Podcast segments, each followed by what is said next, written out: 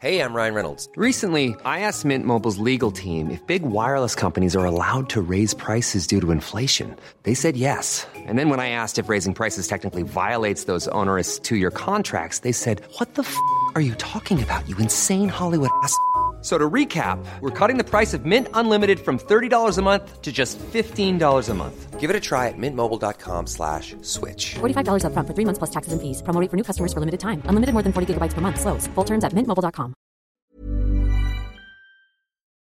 Chers auditeurs, Dear listeners, bonjour. welcome in Comme d'Archi Podcast Season 3 Saison 3 dans le monde fascinant des architectes. and in the architectural projects. Je suis Anne-Charlotte Deponte, passionnée d'architecture et docteur des universités en histoire de l'archi. I am one of the spokespersons of Anne Charlotte, who is a PhD in architecture history. Merci Thank you d'être avec moi aujourd'hui. to be with us today. Et And maintenant, now, lundi en français, place au talent. and Wednesday, let's talk projects. In English, of course. Bienvenue dans Comme d'Archi. Chers auditeurs, ravi de vous retrouver aujourd'hui en compagnie de Anna Sanna et Delphine Baldé. Bonjour Anna et Delphine et bienvenue dans Comme d'Archi. Merci. Merci. Bonjour. Vous êtes architecte designer pour l'une, architecte urbaniste pour l'autre, et à la tête de votre studio, Sana Baldé. On l'a deviné, vous couvrez toutes les échelles du design au territoire, en passant bien sûr par l'intérieur et l'architecture tout court. Vous venez toutes deux d'importantes agences, Ferrier et Leclerc Associés, où vous aviez des postes à responsabilité. Votre amour de la danse vous a réunis et vous a conduit à explorer le rapport entre l'espace, le corps et la ville.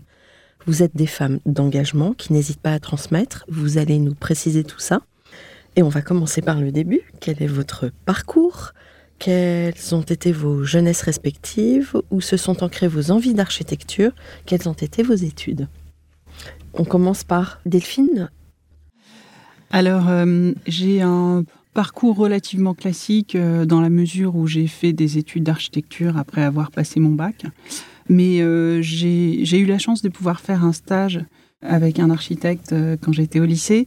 Et finalement, j'avais un- des envies euh, très différentes. Soit je voulais être ingénieur du son, femme chef d'orchestre, euh, ou architecte. Euh, Et à un moment donné, je m'étais dit pourquoi pas avocate? Mais j'avais fait un stage qui, où ça m'avait pas semblé assez créatif. Et euh, assez rapidement, j'ai commencé à m'intéresser à Tadao Ando, à l'architecture japonaise, plus jeune. J'étais pas du tout dans un milieu ah, d'architecte. hein. Mes parents n'étaient pas du tout dans ce milieu-là. Et, euh, et moi, je faisais le lien avec l'architecture à travers la musique. J'ai fait beaucoup de musique, euh, de, de nombreuses années au conservatoire. Avec un instrument J'ai fait 10 plusieurs ans de piano Oui. euh, au conservatoire. Et puis après, j'ai fait de la batterie. Et, euh, et cette notion de rythme, euh, cette notion un peu d'univers particulier, euh, finalement, m'a conduit vers l'architecture. Et là, les études d'architecture, j'ai trouvé ça génial. Et tout ça, ça se passait à Paris? Ça se passe à Versailles. Euh, j'ai grandi en banlieue parisienne, j'ai grandi euh, en ville nouvelle, à Cergy-Pontoise. Et euh, j'ai un, un amour un peu particulier, enfin vraiment j'ai un attachement. Et j'ai grandi entre, mes parents étaient séparés, j'ai grandi entre Paris, 20e arrondissement, près des Buttes-Chaumont, et la ville nouvelle. Et finalement c'était un lien entre la ville et la campagne. Parce que la ville nouvelle, c'était la possibilité le week-end d'aller se balader dans les champs. Et donc, et d'une ville qui est en pleine construction. Et je, je pense que ça m'a nourri et ça m'a donné ces envies d'architecture. Anna. Alors, mon parcours, euh, oui, plutôt classique comme Delphine, mais je suis italienne, comme vous pouvez l'entendre. Donc, euh, j'ai hum, grandi en Sardaigne. Euh, ma ville natale s'appelle Cagliari et hum, j'ai vécu euh, là-bas jusqu'à 18 ans.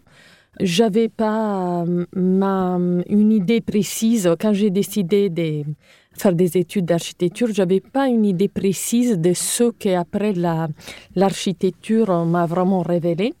Euh, j'ai décidé de de, voilà, de me lancer. De, ça m'a, j'ai trouvé que c'était intéressant que découvrir euh, les villes, euh, faire des bâtiments, c'était quelque chose que, qui m'intéressait et du coup j'ai décidé d'aller à vivre à Rome où j'ai fait mes études. Euh, Sapienza, c'est ça? Oui, tout à fait. Et avant, j'ai une vie plutôt...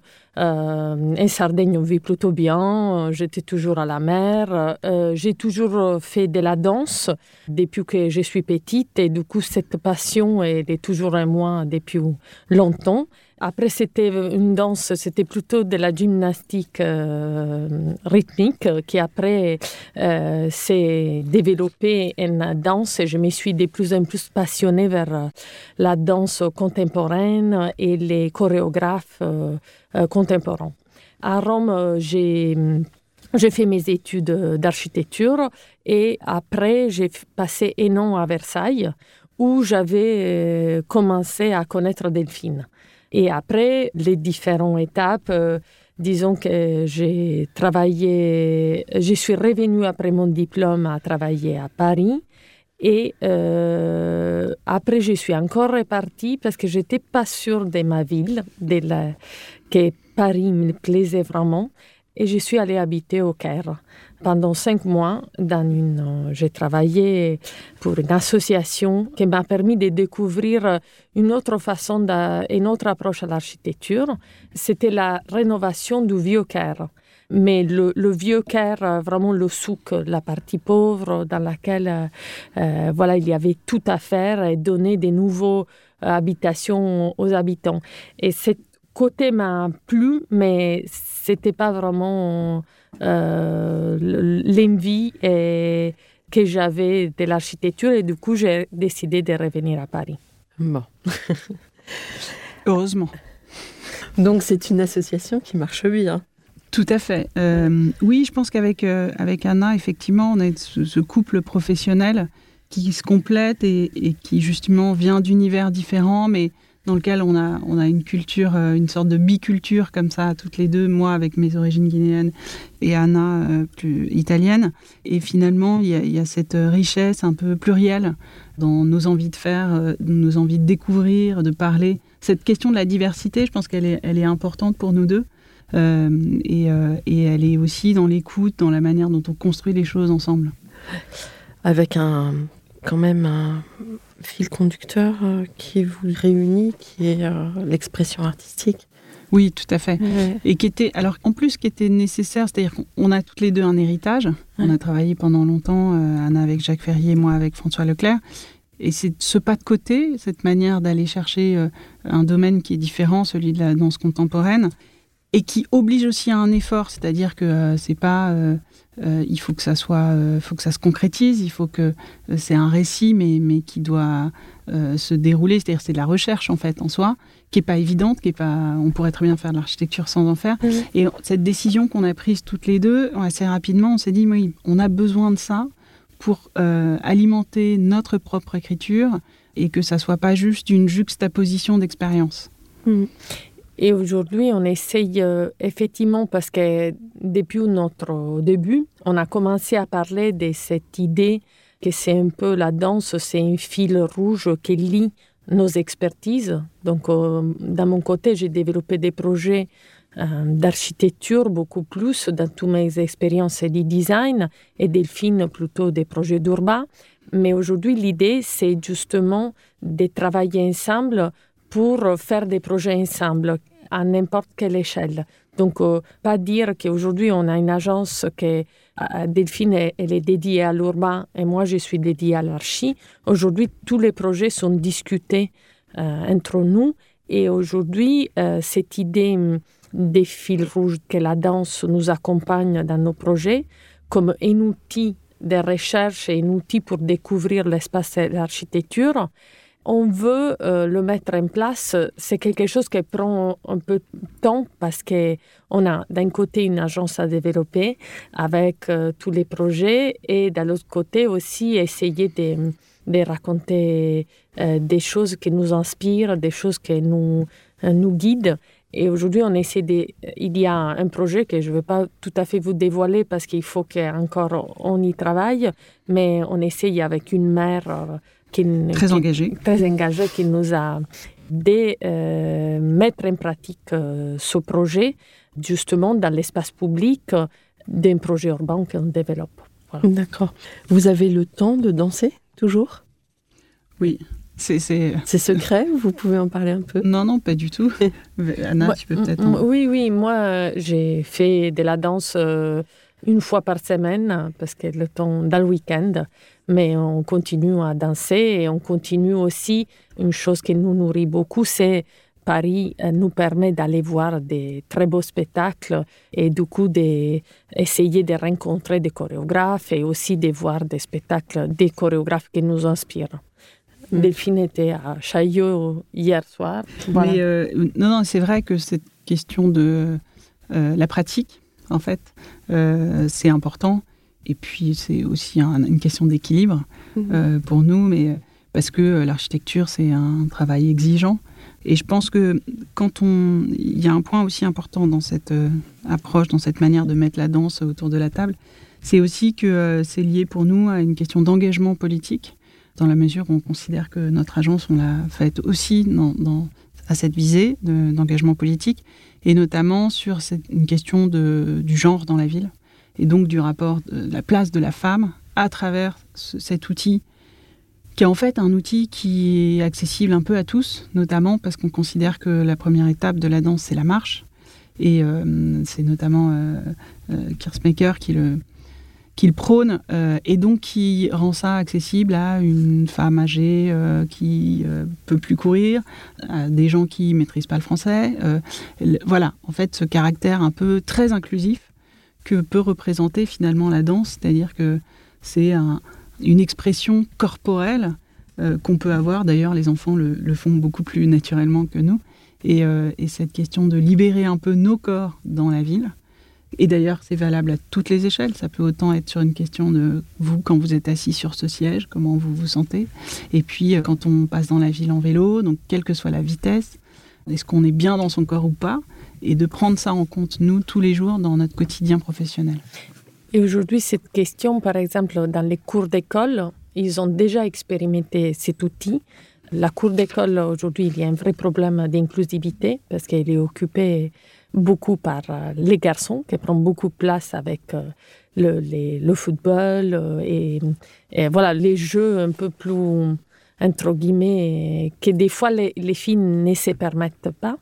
Et ils ont expérimenté l'idée de faire danser les enfants et du coup, ça a montré que tout le monde a y participé et tout le monde a pris la place dans la cour. Et du coup, il y a eu un rééquilibrage de l'utilisation de l'espace. C'est un peu de cette même façon que voilà, l'inclusivité et, et l'appropriation du coup de l'espace public de la part des habitants deviennent plus euh, inclusifs. Alors peut-être qu'avec euh, les nouvelles mobilités, entre guillemets, on va en reparler.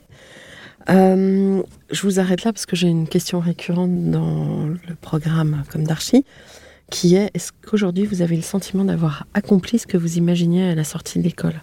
On sent une maturité, un épanouissement. Voilà, vous êtes passé par des grosses agences. Est-ce que au départ vous projetiez ce genre de parcours euh, Alors, je pense qu'au fond, euh, on, a depuis longtemps cette envie un jour d'avoir une, expérience euh, propre, euh, celle de créer notre agence. Mais au fond, moi, j'avais pas forcément de schéma préconçu, mais en tout cas, j'avais l'envie clairement d'aller vers l'urbanisme, d'être dans un milieu parisien qui se questionnait, qui était aussi assez lié à la recherche.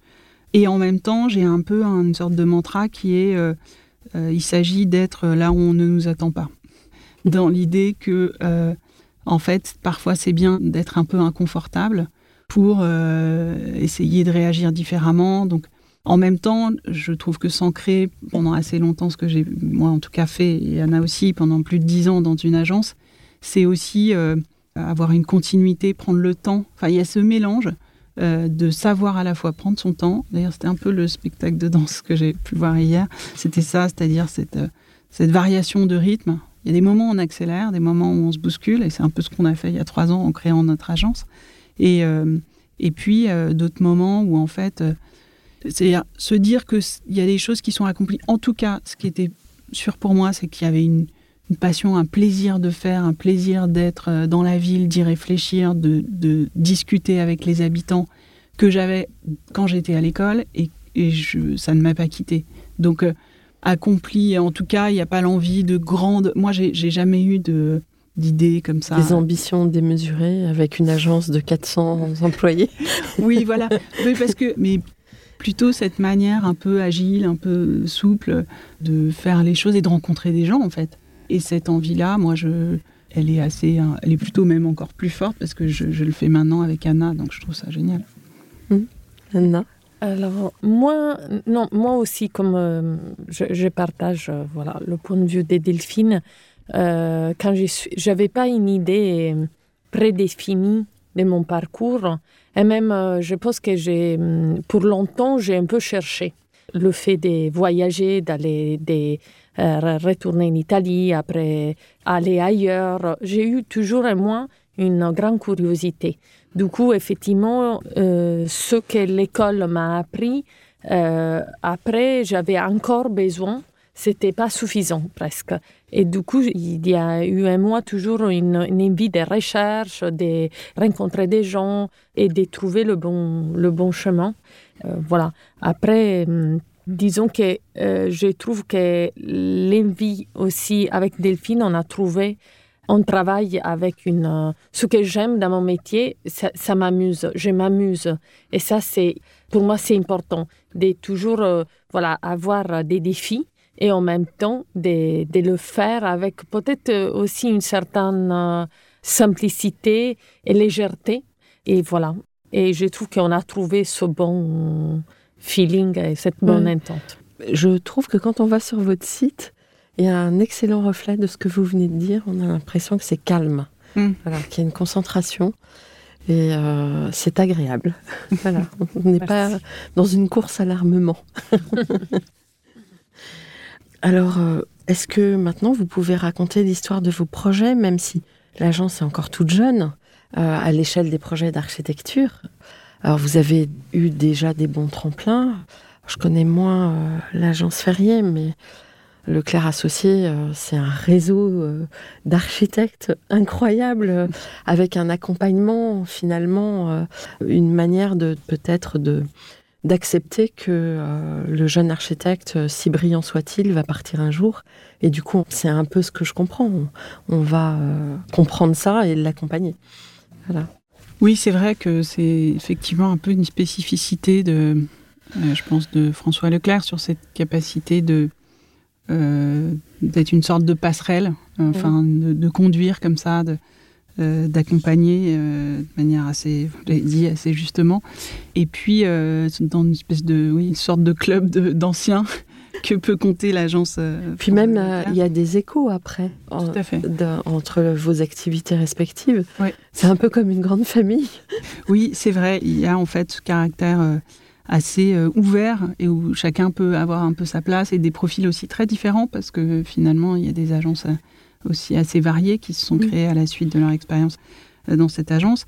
Mais euh, je pense que en tout cas, dans nos, nos envies aujourd'hui, dans, nos- dans les projets qu'on a la chance de développer, soit c'était aussi dans la lignée finalement de, de ce qu'on a pu faire. On a eu la chance aussi d'être sollicité par euh, d'anciens maîtres d'ouvrage. euh, donc il y avait c'est assez agréable aussi cette notion de confiance et de pouvoir euh, en fait prolonger et de pas être juste associé finalement à une grande agence.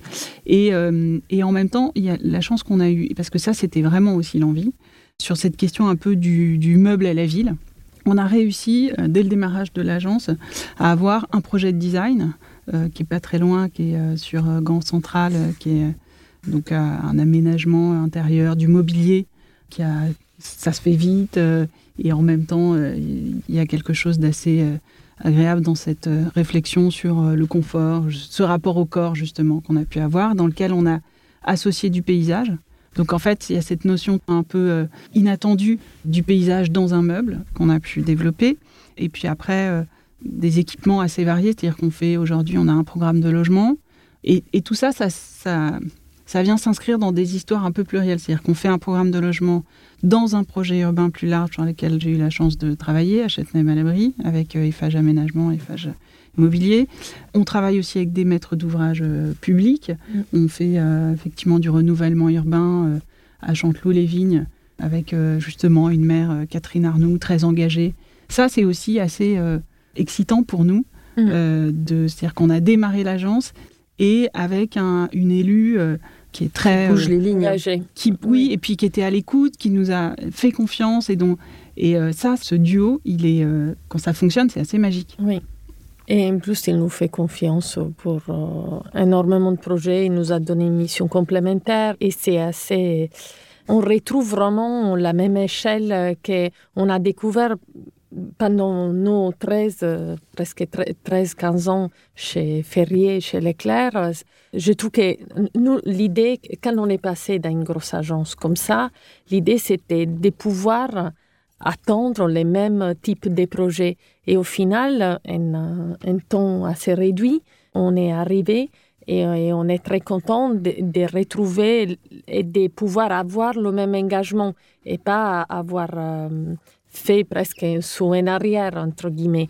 Aujourd'hui, effectivement, comme Delphine disait, on a euh, ce projet à Chanteloup-les-Vignes, après un projet urbain et un autre à Nanterre, un peu sous le, la même question du renouvellement urbain. Avec c'est les quartiers Émile Ayot. Oui, Donc on s'est aussi beaucoup intéressé à Oui. toute la production d'Émile Ayot. euh, Sur les tours, c'est ça sur les tours, voilà. Mmh. Donc Et à Chanteloup, il y a des logements euh, sociaux et il y a un quartier qui tout a été construit par Émile Ayot. Du coup, on a, bien euh, appris à connaître cet architecte euh, qui avait et compris son sens de l'architecture qui, pour beaucoup de gens, pourrait être euh, vu comme quelque chose de imposant et, et un peu radical parce qu'il a fait des quartiers entiers. Du coup, c'est un peu difficile aujourd'hui de trouver cette mixité et cette nouvelle façon euh, de l'intégrer dans la ville. Et c'est passionnant. C'est des sujets, on a la chance de travailler sur des sujets très passionnants. On fait aussi un euh, projet pour la Fédération française des canoës kayak pour les Jeux olympiques 2024. Qui est À Vers-sur-Marne. oui, tout Mm. à fait, à Vers-sur-Marne.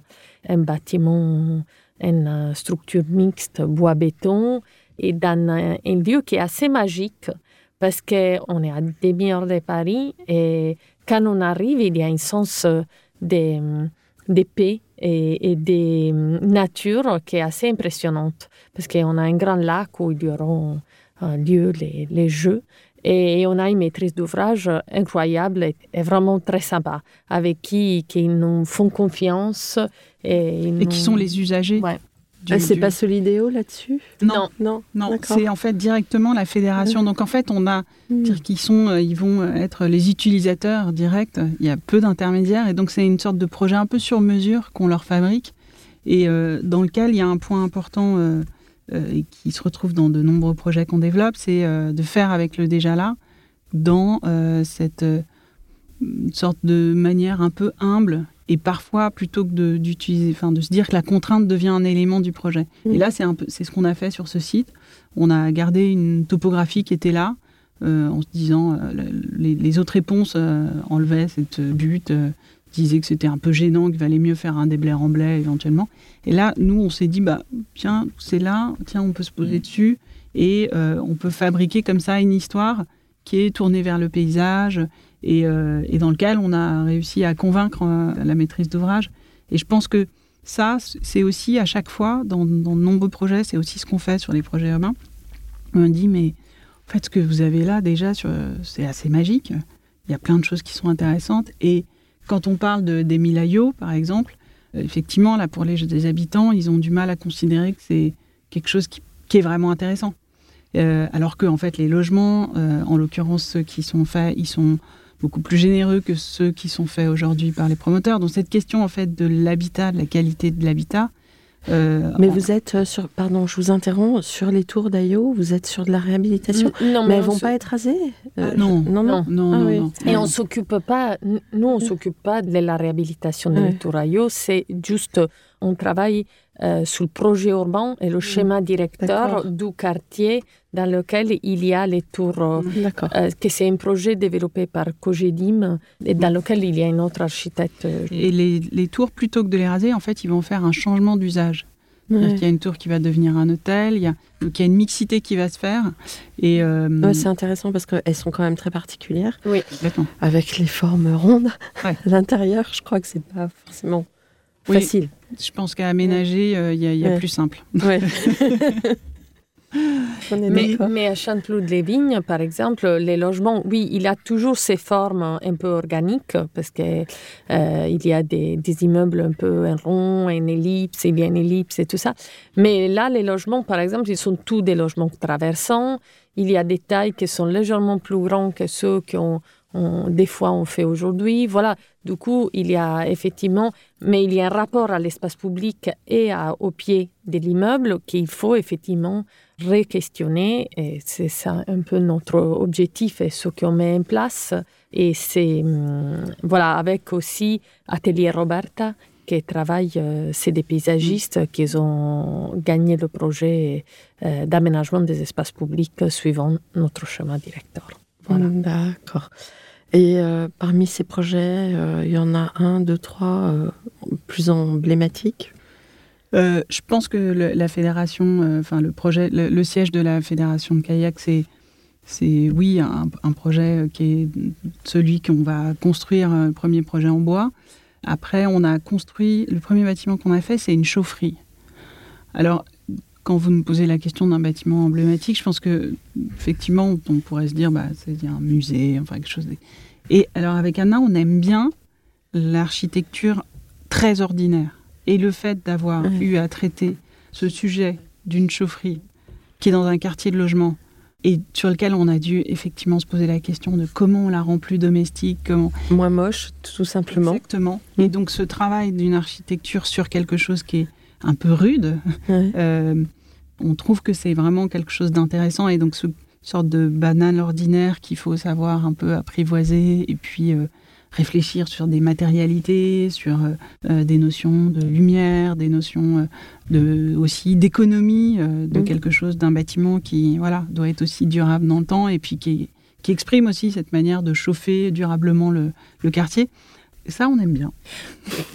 C'est vrai. Et c'est aussi, je trouve, un défi parce qu'aujourd'hui, on a sorti tous nos systèmes de production de la ville et c'est dire comment on décide euh, de les réintégrer et de les intégrer avec euh, nos bâtiments qui peuvent être des écoles, des logements ou des bureaux, les réintégrer dans la ville. C'est comme aujourd'hui on travaille avec euh, pas mal aussi avec Sogaris, qui on aime bien comme maître d'ouvrage car ils essaient d'aborder vraiment cette question de comment réintégrer la logistique en ville. Et du coup, euh, un, et, faire aussi un objet architectural intéressant et pas une boîte qui est posée et qui n'a pas aucune interface avec, euh, avec le reste. Donc, euh, la question de tous les bâtiments, d'intégrer un bâtiment ordinaire en ville, c'est un sujet qu'on trouve assez passionnant. Après,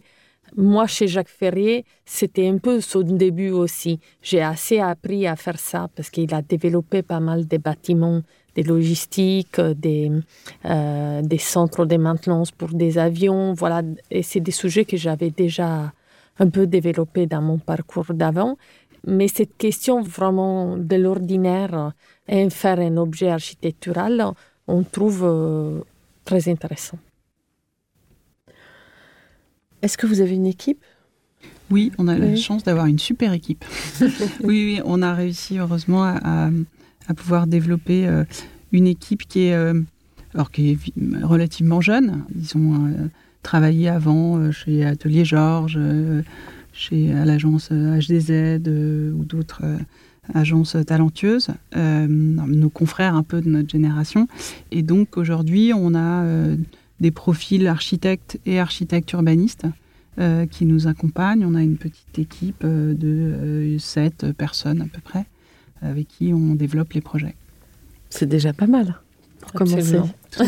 oui, c'est en plus le, enfin, quand on parle d'engagement, euh, c'est aussi de finalement tous les jours le partager avec nos collaborateurs mm. et, euh, et, de se questionner et eux-mêmes aussi ils alimentent en fait hein, ce, C'est-à-dire qu'on le fait nous à deux, mais c'est bien sûr une histoire collective et c'est exactement ce dont on avait envie.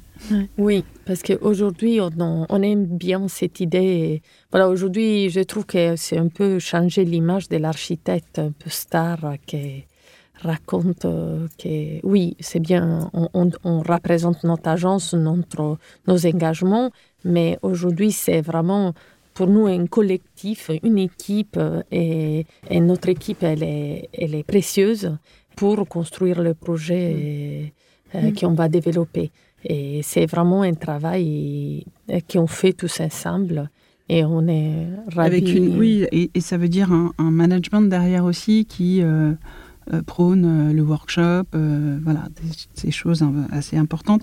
Il y a un point aussi euh, important, c'est que le fait, moi je suis vice-présidente d'une association qui s'appelle les Ateliers de Sergi, et cette manière un peu collective de fabriquer avec des bénévoles, avec, enfin voilà, un engagement un peu comme ça, assez ouvert, ça revient en fait dans notre quotidien professionnel. Le fait d'enseigner aussi, donc on est un peu touche à tout. Enfin surtout moi, c'est une petite, ce qui est bien Anna vient tempérer un peu là, aussi ce côté plus, calme et moi euh, trop rapide. Donc on, arrive à recaler notre rythme. Mais c'est aussi, je pense, intéressant pour nos collaborateurs. C'est-à-dire que on vient en fait euh, apporter euh, des expériences d'ailleurs, euh, des rencontres, du pluridisciplinaire qui est pour nous très important. Est-ce que vous avez des aspirations pour votre agence et pour vous, pour l'avenir? Euh... Ou même de manière plus large. Pour le monde. Oui, aujourd'hui, je pense que notre inspiration, c'est arriver à, voilà, à, à construire euh, une agence qui fonctionne, mais pour, euh, avec nos engagements. Aujourd'hui, ce que je veux dire, c'est porter des projets qui puissent aller jusqu'au bout et qui puissent tenir les engagements qu'on a pour euh, euh, aujourd'hui la, la, question euh, du bâtiment est clé dans, dans la question de construire durablement et aussi construire avec pour réduire l'émission carbone. carbone de la planète et je pense que l'enjeu aujourd'hui de l'architecte c'est vraiment celui-ci et je pense qu'on on le partage et on veut construire dans cette façon-là. Du coup, il faut pas euh, on n'est pas prêt à faire des concessions. Des concessions. Voilà, détenir nos engagements. Je pense oui, que c'est déjà, c'est déjà pas mal. Voilà, parce qu'aujourd'hui, mm. on le sait, le bâtiment, c'est une. Mm. Oui, mais par exemple, euh, enfin, il y a des tas de débats, notamment sur euh, la ville verticale. J'ai vu passer une critique sur la, par exemple, la tour de Brenac et Gonzalez, et c'est certainement pas moi qui vais critiquer euh, leur travail. Euh, bien au contraire, mais en fait c'est vraiment complexe. Et on sait que les jeunes ont cette bataille et que cette euh, cause planétaire est chevillée au corps pour eux. Mais en même temps, il euh, y a des choses qui sont pas réalistes parce qu'on peut pas faire de la toute petite échelle pour loger tout le monde. Donc on est obligé aussi de trouver des terrains d'entente. Oui, c'est vrai, mais je pense que là où il y a parfois un peu une erreur, c'est qu'effectivement c'est des approches un peu dogmatiques avec euh, un modèle un peu unique. En même temps, ce qu'on sait, c'est que la ville verticale et la ville dense, souvent en fait, d'ailleurs je pense que les jeunes générations, c'est un peu leur critique, c'est derrière c'est un modèle financier. Donc en fait, il y a euh, une densité attendue parce qu'on s'engageait sur des méthodes de réalisation d'espaces publics coûteux, finalement d'une production coûteuse qui nécessite un effort de production et qui, à la fin, donc a une réponse biaisée. Et, et je pense qu'en fait, ce qui est intéressant, c'est quand il y a une pluralité des réponses. Et donc, euh, on ne peut pas se dire qu'effectivement, on va tous euh, habiter dans une tour à 50 mètres. Mais par contre, on ne peut pas non plus euh, tous, effectivement, Ah, être dans un pavillon.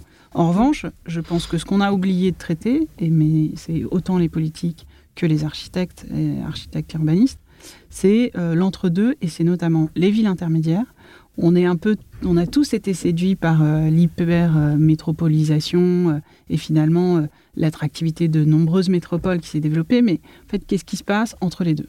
Et je pense que nous, on s'intéresse aussi à répondre à des appels d'offres qui ne soient pas que sur les métropoles, Donc, euh, par exemple, euh, à Vannes, euh, dans des villes hein, qui ne déposent pas 300 permis de construire par an, ça c'est sûr, mais en même temps, dans lequel il y a une attractivité, il y a en fait Et puis une des choses- qualité à, à préserver. Tout à fait. Une Et- quelque part un, un rythme plus lent, mais qui euh, mérite euh, qu'on s'y attarde. Oui. Oui, et qui peut être. euh, Enfin, on travaille aussi beaucoup à Marseille, parce que euh, je suis architecte urbaniste conseil de la ville de Marseille. Mais euh, là aussi, Marseille est en plein développement. Il y a en fait une substitution qui est en train de se faire euh, sur des bastides, des villas, et qui sont euh, avec une densification importante de la ville. Mais euh, en fait, si on n'a que le même modèle où on a rempli en gros le gabarit enveloppe permis par le PLU, ça sera pas satisfaisant et les jeunes générations nous diront euh, mais enfin, quand même il faut un travail un peu délicat, il faut s'intéresser à la géographie, à l'histoire et les habitants globalement récemment quand ils votent c'est un peu ce qu'ils expriment. C'est comment en fait moi ce que j'aimerais dans dans le développement de notre agence c'est comment on redonne des envies, comment en fait on redonne euh, que notre travail il puisse euh, agir sur euh, euh, je dis pas que tout le monde est positif et heureux, hein, c'est pas ça. C'est plutôt de se ressentir fier d'habiter dans son territoire, de donner envie de se responsabiliser aussi sur la possibilité de faire des choses aussi ensemble. Et quand on dit qu'on on essaye de faire ces marches ou ces danses un peu collectives, c'est aussi un peu ça. On se réapproprie notre territoire et donc euh, après, on est plus tolérance pour accepter des, des interventions. Pour le fait qu'il y ait des nouveaux voisins. Bah tiens, en fait, euh, oui, c'est vrai, il est bien, notre parc. On pourrait peut-être le partager avec euh, 15 habitants en plus. Donc vous avez une habitude de travailler euh, avec la concertation? Oui, Ouais. On oui, le sent. ouais. On aime bien. Et, aujourd'hui, c'est quelque chose de, de plus en plus euh, Oui. courant. Même dans des concours, aujourd'hui, on en a eu un récemment à Cachan, dans lequel il y avait une comité citoyenne qui est intervenu directement en phase concours pour évaluer le projet. Aujourd'hui, c'est essentiel et je, je trouve que c'est une démarche qui permet de faire accepter le projet et faire comprendre aussi mieux les architectes, parce que je pense qu'il y a aussi une pédagogie qui est nécessaire à faire pas seulement vers les citoyennes, mais aussi vers, aussi vers les politiques, je pense, et vers Mm. les maires. Aujourd'hui, si on veut construire mieux dans toutes nos villes, c'est nécessaire. Et les écoles, ils y travaillent un peu euh, Mais, ouais, mais dans ce sens. la concertation arrive surtout sur des marchés publics. C'est le, Tout à fait. Oui, Alors, ça de plus en plus, il y a quand même euh, le- le- une démarche dans, Oui, dans parce les opérateurs, chez les opérateurs privés. Oui, les opérateurs privés, des fois, par exemple, euh, aujourd'hui, c'est les villes qui l'imposent. Et du coup, par les villes, par exemple, on a une petite opération à Ivry, euh, des logements, et cette euh, opération, il va y avoir une concertation euh, parce que la ville d'Ivry impose euh, cette euh, démarche-là, euh, mais dans un cadre qui est privé. Hmm, D'accord. Voilà. Donc, euh, c'est quelque chose de, de- de plus en plus euh, Répandu. Ouais. C'est bien. Mm. Quel conseil donneriez-vous aux étudiants en architecture aujourd'hui? Hum, Puisque vous enseignez. euh, souvent, de, de- dans les, justement, l'idée de, de s'intéresser à beaucoup plus de choses qu'à l'architecture. Et que euh, ces questions, euh, justement, de concertation, mais donc d'une approche sociologique, Mhm. Des questions d'économie, de modèles financiers, de s'intéresser, en fait, vraiment de se mettre aussi un peu dans la peau de, de l'habitant, du promoteur, de mieux comprendre aussi les métiers qui sont autour de l'architecture. Parce que je pense qu'on est, on peut avoir une bonne idée, mais en fait, si elle est, on n'a pas la possibilité de bien communiquer sur cette idée, de faire évoluer aussi l'idée, c'est-à-dire écouter, c'est savoir un peu faire évoluer les choses, et donc euh, cette question euh, vraiment d'ouverture à 360 degrés sur euh, tout ce qui est connexe à l'architecture, ça me semble assez indispensable en dehors de ce qui est enseigné dans l'école. C'est-à-dire, en fait, il faut faire l'école hors les murs. Et je pense que c'est indispensable d'aller à l'étranger, se confronter à d'autres modèles. À l'étranger, ça peut être vraiment très proche ou très très loin, mais c'est en tout cas de se réadapter, de s'ouvrir, ça, ça me paraît indispensable pour, pour devenir un, architecte euh, à l'écoute et, qui a ses convictions, hein, qui, défend mm. ses, idées, qui croit, qui, qui, a, des passions, mais euh, en tout cas qui n'est pas tout seul, quoi, parce que cette question d'urgence climatique planétaire et, de, des événements récents plus, plus complexes démontre que vraiment on n'est pas tout seul et que cette interdépendance, elle nécessite de bien la comprendre. D'autant que la géographie est très importante hein, dans notre équilibre sur Terre et que tout est lié. Mm. Oui, tout à fait. C'est en réseau. Euh, je voudrais vous poser une question. Je m'interroge beaucoup sur les mobilités, le vélo, euh, toutes les trottinettes, etc. Parce que peut-être moi-même, j'avance un peu dans ma vie et que j'ai une attention euh, assez accrue envers euh, les personnes âgées, etc. Comment vous, en tant que spécialiste du territoire et de la ville, et en plus avec euh, votre expertise du déplacement du corps dans la ville, comment on peut faire vivre ensemble euh, vélo, trottinette, engin bizarre et le piéton et surtout la personne d'un certain âge qui a l'habitude d'aller, par exemple, et puis bah, tout d'un coup, il y a un truc qui arrive et qui lui fonce dessus. Est-ce que vous avez des réponses par rapport à ça? Alors, moi, j'ai une. pour être un peu pragmatique, entre guillemets, je pense qu'aujourd'hui, il faut apprendre à vivre avec toutes ces nouvelles mobilités qui envahissent un peu notre ville, mais je pense que euh, la solution n'est pas forcément la division entre chaque espace. Aujourd'hui, c'est par exemple en Hollande, qui sont, je pense, un peu plus avant que nous euh, vis-à-vis de toutes ces mobilités, parce qu'ils ont toujours utilisé énormément le vélo partout, beaucoup plus euh, que les pays du sud de l'Europe, même si la France, c'est plutôt centre. Mais je pense que je ne suis pas sûre que la réponse, je n'ai pas des réponses toutes faites, mais je ne suis pas sûre que la réponse est celle de créer une piste cyclable, la piste pour le piéton et de hiérarchiser. Et aujourd'hui, peut-être, il faudrait... C'est dans l'éducation Il y a une éducation... Et le savoir-vivre euh, peut-être à, faire plus vers les habitants et savoir que euh, toutes ces mobilités petit à petit vont rentrer. Et aussi, comme ça, euh, aujourd'hui, même la personne qui prend le vélo et aussi la trottinette, il devrait être plus responsable. Parce qu'aujourd'hui, le fait de créer des pistes ou des grands couloirs, on se sent là, tranquille, dans notre espace, et du coup, on va à, toute vitesse sans faire attention aux autres. Et je pense qu'en général, c'est peut-être faire un peu plus attention à l'autre dans tous nos déplacements. Voilà. Non, mais je pense qu'effectivement, on devrait aujourd'hui inverser la tendance, c'est-à-dire que prendre euh, plutôt. Aujourd'hui, il y a une recherche de performance dans la vitesse, dans l'idée de se déplacer le plus rapidement possible en ville alors que peut-être qu'en fait, il faut effectivement prendre celui qui va le plus lentement possible et en fait développer les choses. Aujourd'hui, il y a, une sorte de juxtaposition des mobilités possibles et on le voit bien. Ça, en plus, il y a quelque chose d'assez peu, euh, on va dire esthétiquement même, toutes ces trottinettes qui sont par terre, euh, qui envahissent un peu les espaces. ce qui est sûr, c'est que là, il y a un impensé dans lequel on a le plus fort entre guillemets qui va le plus vite et euh, qui domine. Et dans, euh, on même les malvoyants, pour qui c'est à mon avis très compliqué. Euh, oui, il y a le handicap aussi. Voilà, mm. cette question du handicap. Et donc, en fait, de, de profiter de cette attention-là pour, en fait, repenser les espaces publics. Mais en soi, ça veut dire que tout ça, ça continue. Donc, on n'a pas apporté de réponse aujourd'hui. Il faut en avoir. On commence partiellement, en tout cas sur certains lieux. Ce qui est sûr, c'est qu'il y a la question de l'apprentissage aussi dans, l'éducation, mais, euh, mais il y a aussi la réponse de la répartition de l'espace et donc de peut-être inverser un peu la tendance et d'avoir euh, des lieux où on, a un peu moins peur de traverser. Mmh. Mais euh, aujourd'hui, finalement, il y a la place de la voiture qui est aujourd'hui un peu réduite, mais tout ça se fait un peu par étapes. Ce qui est sûr, c'est que de moins en moins la place, enfin, la voiture sera présente en centre-ville, mm. euh, et donc il y aura aussi plus d'espace à partager.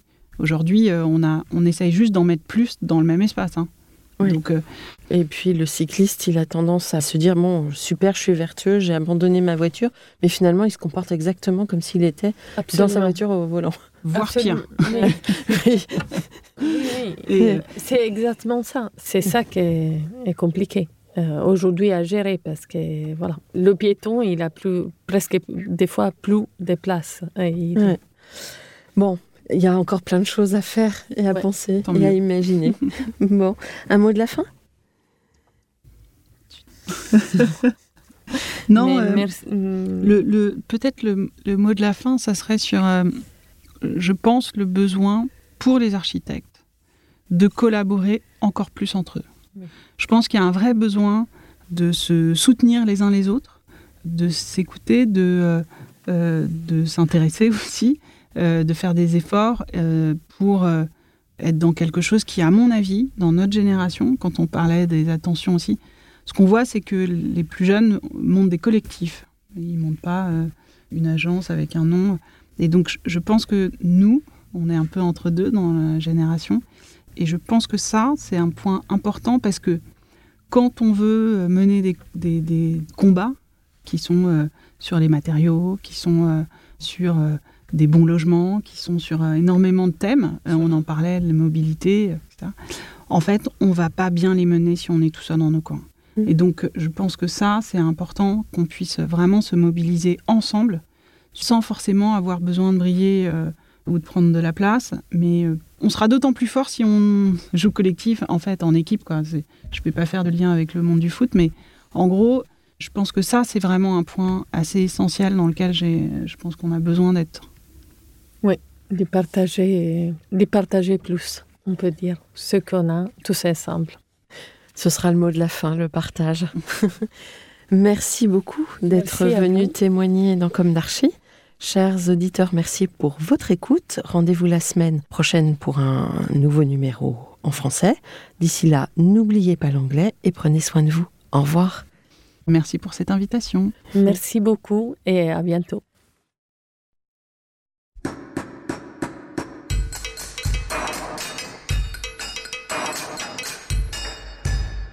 Chers auditeurs, merci pour votre écoute. Merci à Julien Rebourg, réalisateur, qui nous accompagne sur la partie son.